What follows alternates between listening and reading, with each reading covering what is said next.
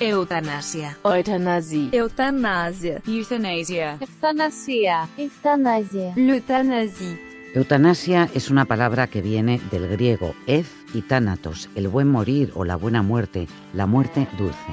Hay un Cristo de la Buena Muerte que procesiona el Jueves Santo en Málaga, mientras los caballeros legionarios entonan Soy el novio de la muerte. Pero resulta curioso que en España, un país aconfesional en el que la imaginería de la muerte está tan presente, hablar de eutanasia y debatir su regulación siga provocando tanto recelo entre los partidos. Hasta ahora, porque en esta campaña han ocurrido cosas que ya no permiten mirar hacia otro lado.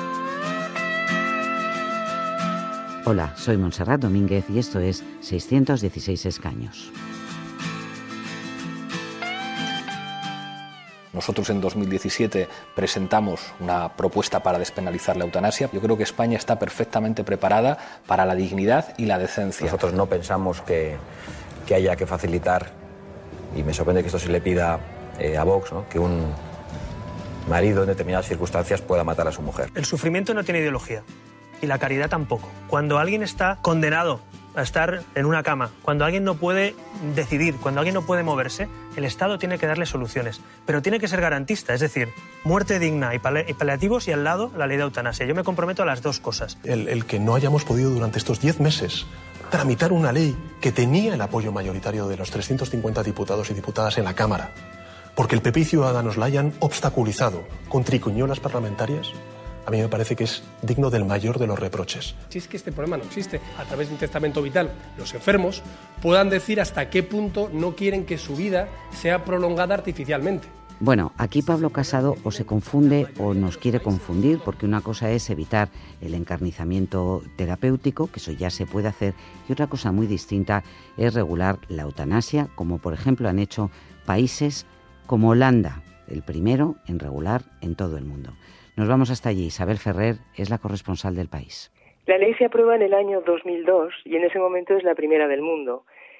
En el año 2002 hubo 1.882 casos de eutanasia. En el año 2018 ha habido 6.126, pero ha bajado un 7% con respecto al año 2017. ¿Qué quiere decir? Que a pesar de que está regularizada, no es una cosa que se haga normalmente ni que sea fácil. Hay que recordar que la ley permite la eutanasia en Holanda, pero sigue penalizada si el médico, que generalmente es un médico de cabecera, no cumple una serie de requisitos. Si lo hace mal, puede ir a la cárcel incluso 12 años. ¿Qué es lo que tiene que hacer para no equivocarse? Tiene que agotar todas las posibilidades de mejora de la enfermedad del paciente, a ver si en algún momento, si no cura, por lo menos una eh, que viva mejor, que viva mejor hasta el final. Después, si eso no tiene solución, tiene que pedir de forma reiterada el paciente, con lucidez y con seguridad, que quiere una eutanasia y tiene además que comprobarse que el sufrimiento es insoportable. Una vez todo esto está claro, el médico tiene que consultar con otro colega. Si todo eso se hace bien, la eutanasia sigue siendo una cosa tremenda, pero se produce. Si se hace mal, el médico puede acabar con el caso que tiene que explicar, puede acabar en una de las comisiones regionales, que hay cinco, que son las que examinan todos los años todas las eutanasias que se han producido en el país. Si esas comisiones, formadas por un ético, un médico y un psicólogo, deciden que algo ha ido mal, lo pueden remitir a los tribunales, van a la fiscalía. Y en algunos casos han llegado a la fiscalía. En estos momentos los fiscales en Holanda están investigando tres casos. Suele suceder que como el médico no tenía ninguna mala intención y que actuaba en beneficio del paciente, no pasa nada. Pero ha habido algún caso, por ejemplo, en el que le han impuesto al médico seis meses de cárcel que no ha cumplido, puesto que la mala praxis no era que quisiera matar al paciente con mala fe, sino que quizá no consultó bien con otro colega, quizá lo hizo en un momento en el que no era adecuado. Sí que hay un problema grave, y es el problema de los enfermos que tienen un padecimiento psíquico, que tienen Alzheimer, que tienen demencia, y que en un momento determinado de sus vidas, cuando sí estaban lúcidos, pidieron morir, pero cuando se produce la eutanasia ya no son conscientes, ya no lo piden en ese momento. Por lo tanto, el Colegio de Médicos ahí no está de acuerdo. Dice que en esos casos no debería producirse la eutanasia. Y lo que ha hecho ha sido, o está investigando en estos momentos, una especie de guía para que los médicos puedan manejarse en situaciones como esta. Gracias, Isabel. A vosotros. La pregunta que nos hacemos es por qué España no tiene una ley de eutanasia y se la transmito a Emilio de Benito y Ana Alfajeme que llevan cubriendo estos temas para el país desde hace muchos años. Yo creo que ha sido cobardía de los políticos, el miedo a las reacciones de la Iglesia y nadie lo ha tomado, se lo ha tomado muy en serio. Fíjate que todavía hace dos años el PSOE decía que la sociedad no estaba madura para ello. Como dicen las asociaciones, eh, hay un tabú que persiste. Todos vamos a morir, pero ninguno pensamos en cómo va a ser nuestra muerte. En la buena muerte, ¿no? A la que aspiramos todos. Una, una buena muerte, exacto. El reportaje sobre la, la muerte de María José Carrasco eh, clarísimamente ha, incendiado el debate y ha obligado a los eh, partidos a, retratarse. Supongo que habéis estado siguiendo los dos eh, cómo se posicionaba cada, cada uno en estos días, en este arranque de campaña. Claramente el PSOE ya ha decidido hacer de esto su causa y Podemos, Izquierda Unida siempre han estado a favor. Izquierda Unida ha sido probablemente el partido más activo al respecto. Eh, por supuesto, PP y Vox eh, están en contra y, Ciudadanos es el que tiene la postura más, más complicada porque aunque en teoría está a favor, en la práctica no ha hecho nada a favor. Ellos quieren anteponer una ley de cuidados paliativos, y, los contraponen cuando es algo que está demostrado que, no es así. Países con grandes cuidados paliativos como Holanda tienen una ley de eutanasia, países con grandes cuidados paliativos como Francia no tienen ninguna ley.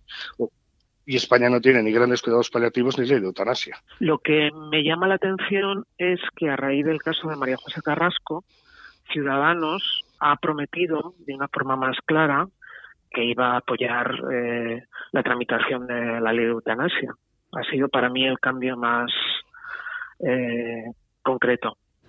Uno de los primeros casos que contamos aquí en el país es nada más y nada menos que de 2007. Ana, tú nos contaste la historia de Madeleine Z. ¿Nos la quieres recordar? Sí, ah, o sea, el, caso de Madeleine eh, fue en 2007. Esta mujer tenía una ELA eh, y temía quedarse varada en una cama y no poder mover nada había tenido una, una vida muy, muy independiente y bastante singular, había sido eh, superviviente de los campos exterminio nazi y bueno, pues decidió que ella eh, no quería no quería acabar mm, totalmente paralizada como otros tantos, ¿no? Eh, yo acompañé a, a unos voluntarios de MD, de la Asociación Derecho a Morir Dignamente, eh, mientras ella eh, se suicidaba. Entonces, bueno, eso tuvo mucha repercusión. Ya se vio el apoyo que la sociedad tenía hacia la regulación de la eutanasia, pero seguimos aquí, seguimos aquí y los políticos que lo han prometido muchas veces, los políticos de izquierda me refiero, no, no han conseguido llevar esto a, a que tengamos una ley en la que las personas que quieren tomar esa decisión se sientan amparadas y asistidas médicamente. Ana, tú además de periodista eres, eh, eres médica.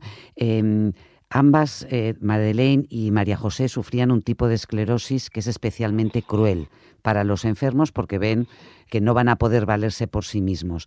No es una coincidencia, le pasa a muchos otros pacientes eh, que saben a qué situación médica se enfrentan, ¿no? Claro, es una situación especialmente cruel porque se conservan todas las facultades mentales y eh, el, enfermo va teniendo eh, paulatinamente una pérdida de todas sus funciones para moverse, para respirar incluso, para tragar. Es como que en un momento determinado su cuerpo es su cárcel.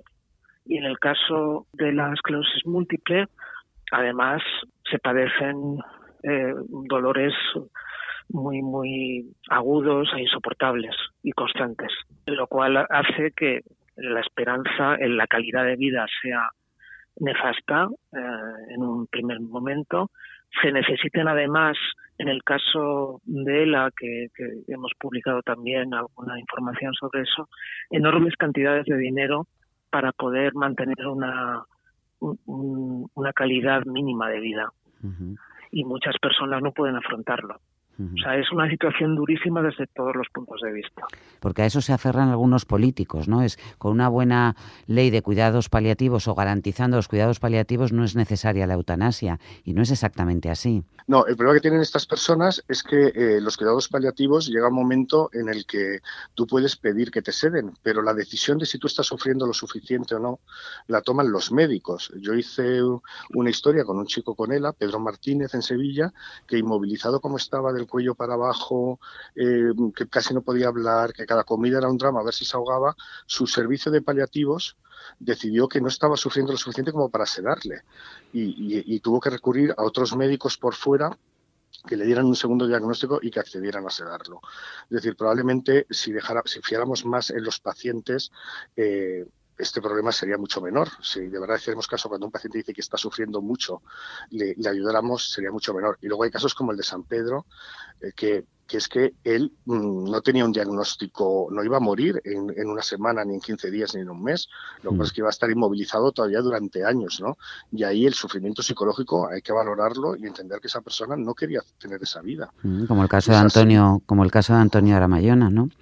Claro, claro, que son personas que, que se encuentran en un momento en que, en que quieren poder decidir. Hace dos años fue el caso de José Antonio Arrabal. A José Antonio Arrabal nosotros le grabamos tomándose la medicación y él su argumento era en este momento todavía estoy bien, pero es que tengo que hacerlo ahora para que no me pase lo que ahora le ha pasado a Antonio a Ángel Hernández con María José Carrasco. Es decir, él no quería que la familia se viera involucrada y él tuvo que adelantar su muerte, se suicidó antes de estar muy mal para poder hacerlo él todo y que no hubiera ninguna duda de que nadie le había ayudado. Entonces, esta persona, si él tuviera la garantía de que el día que dijera, mira, ya está bien, ya no puedo más, eh, mm, me ayudáis a irme, probablemente habría aguantado más, pero no lo pudo hacer por eso. O sea que hay algo tramposo, ¿no? Por parte de los políticos cuando mezclan muerte digna, eh, cuidados paliativos y eutanasia. Son cosas diferentes que deben ser tratadas y reguladas de forma, de forma distinta. Absolutamente. y, cada persona tiene que poder optar en cada momento por qué quiere. Hmm. Si quiere una eutanasia, si quiere seguir con paliativos. El otro día publicamos en el periódico la carta de Francisco Luzón, que tiene una ELA que está completamente inmovilizado. se comunica moviendo los iris con un ordenador, moviendo el hmm. iris del ojo. O sea, hmm. y él está dispuesto a seguir. Bueno, pues él está en su derecho y ahí está, ¿no? Mientras que personas, pero claro, él también tiene unas condiciones, pues imagínate, tiene todos los medios a su disposición, es, es un personaje del mundo de las finanzas, pero, pero cada persona tiene que, darle la oportunidad de que decida cómo lo hace, cuándo lo hace y con quién lo hace. Mm, dar a, la, a, las personas la opción de, de, que se puedan ir cuando, cuando ellos quieran. Es decir, cuando realmente lo que quieres es ejercer eh, tu libertad hasta el final de la vida, ¿no? Ya. No sé si habéis escuchado a Bascal eh, al líder de Vox decir que en el norte de Europa, bueno, con esa concreción que le caracteriza, los, eh, los ancianos salen huyendo de los hospitales para que no le practiquen, para que no los maten. Em, ¿De dónde creéis que ha sacado esa, esa teoría? Pues claramente se lo inventa, no, no, no, ha leído nada de lo que ha pasado. Primero no es en el norte de Europa, apenas son tres, cuatro países, y no ha leído nada de lo que ha pasado. Las, muertes por eutanasia eh, son una parte muy pequeña del conjunto total de las muertes de esos países y están reguladas y apenas hay conflictos. O sea, gente que lo tiene que dejar, el sistema está muy regulado, como decían antes, lo explicas claramente, lo pones en tu testamento vital, se acredita que es tu voluntad, se acredita que era tu voluntad, que nadie te está presionando y, se hace y ya está, ¿no? Yo creo que son ganas de, hacer ruido con algo porque no lo quieren asumir, no quieren asumir que esto es así. Yo no sé si por cuestiones religiosas o qué otro tipo de principios. Emilio, ¿cómo entraste tú en contacto con María José Carrasco y con su marido, con Ángel Hernández? Pues yo desde hace años estaba en contacto con la Asociación Derecho a Dignamente y he hecho ya pues una, serie de historias de personas en situaciones parecidas. ¿no? Y yo creo que, que, bueno, pues que tenía su confianza y, y ellos sabían que, que, cuando hay casos así, pues que nosotros le íbamos a tratar con, con respeto y con cercanía y nos lo propusieron. Estuvimos en su casa en octubre y fue, bueno, estas, estas entrevistas son siempre estremecedoras, ¿no? Mm. Porque, claro, ves la situación, el día a día de, de él sujetándole la cabeza, colocándole para que saliera bien. Además, él había sido técnico de imagen, entonces él, por eso tiene tan cuidados los vídeos, ¿no? Y, lo hace, y los hace tan bien. Y él sujetándole la cabeza hablando, ¿no? Pero sobre todo era muy impresionante oírla a ella, mm. con esa voz gutural ya de, una persona que está medio, ahogado, medio ahogándose, ¿no? Cuando te dice aquello de yo no quiero dormirme, quiero morirme, o y si no tienes quien te ayude, estás jodido. Eh, dicho por María José, eso es un altabonazo. Tú no estuviste presente en el momento de la, de la muerte de María José, ¿no? No, no, eso lo hicieron ellos solos. Eh, no, no, lo hicieron en la intimidad, lo grabaron para luego difundirlo y lo que sí que supimos fue nada más pasar porque Ángel eh, repartió una serie de pendrives con el vídeo de la grabación, porque ahí en cambio no quiso jugar con las exclusivas, quiso que lo tuvieran todos los medios. ¿Sigues con la idea de, de que quieres suicidarte? Sí. ¿Quieres esperar algo o qué es? No. No. ¿Quieres que lo prepare y lo hagamos mañana? Sí. Bueno, pues no hay nada más que, que hablar. Yo creo que... Cuanto antes mejor. Cuanto antes mejor, pidió María José. Murió el pasado 3 de abril tras beberse un vaso con el pentobarbital sódico que ella misma compró cuando aún podía valerse por sí misma. Llevaba 30 años enferma. Su marido, Ángel Hernández, fue detenido por cooperación al suicidio. Ahora está en libertad a la espera de juicio. En un último, inesperado y cruel giro de los acontecimientos, el juez ha desviado su causa a un juzgado de violencia de género.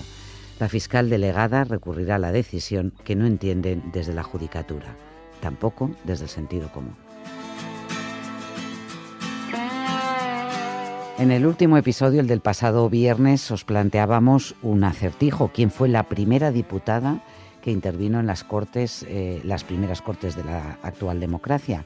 Bernie Marín, cuéntanos. ¿Qué tal, Monse? Bueno, vamos con la solución del acertijo. La primera diputada que intervino en un pleno, en un debate en un pleno, eh, después de la recuperación de la democracia, que lógicamente fue en las Cortes Constituyentes en 1977, fue la diputada socialista Carlota Bustelo intervino el 22 de diciembre de 1977 en un debate que hubo sobre, sobre cultura y sobre los presupuestos generales del Estado.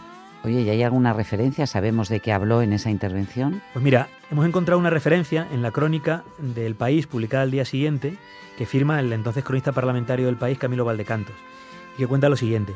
Carlota Bustelo provocó, con una interesante intervención, que le replicase el propio ministro de Cultura, Pío Cabanillas. Había ironizado la diputada socialista sobre una partida destinada, entre otras cosas, a centros de planificación familiar, cuando entendía que era la sección femenina disfrazada que durante 40 años recomendó la abstención periódica la que iba a encargarse de tales cometidos. Planificación familiar, ¿eh? Bueno, ¿cuál es el, enigma que nos dejas para, para este episodio?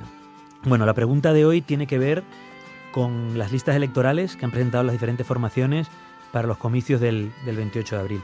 Ninguno de los cuatro grandes partidos, el PSOE, PP, Ciudadanos y Unidas Podemos, ni tampoco Vox, llevan más mujeres que hombres como cabeza de lista en las 52 circunscripciones. La pregunta es, ¿cuál de estos cinco partidos es el que tiene más mujeres como cabeza de lista? ¿Y cuál es el que menos? Este podcast se llama 616 escaños, es una producción del país y durante este mes de abril y hasta que se celebren las elecciones generales, cada mañana, de lunes a viernes, tenéis disponible un nuevo episodio. Podéis escucharlo en la web del país, elpaís.com, en Apple Podcast si preferís oírlo desde vuestro iPhone o iPad y en podcast de Google si lo que tenéis es un móvil con el sistema operativo Android.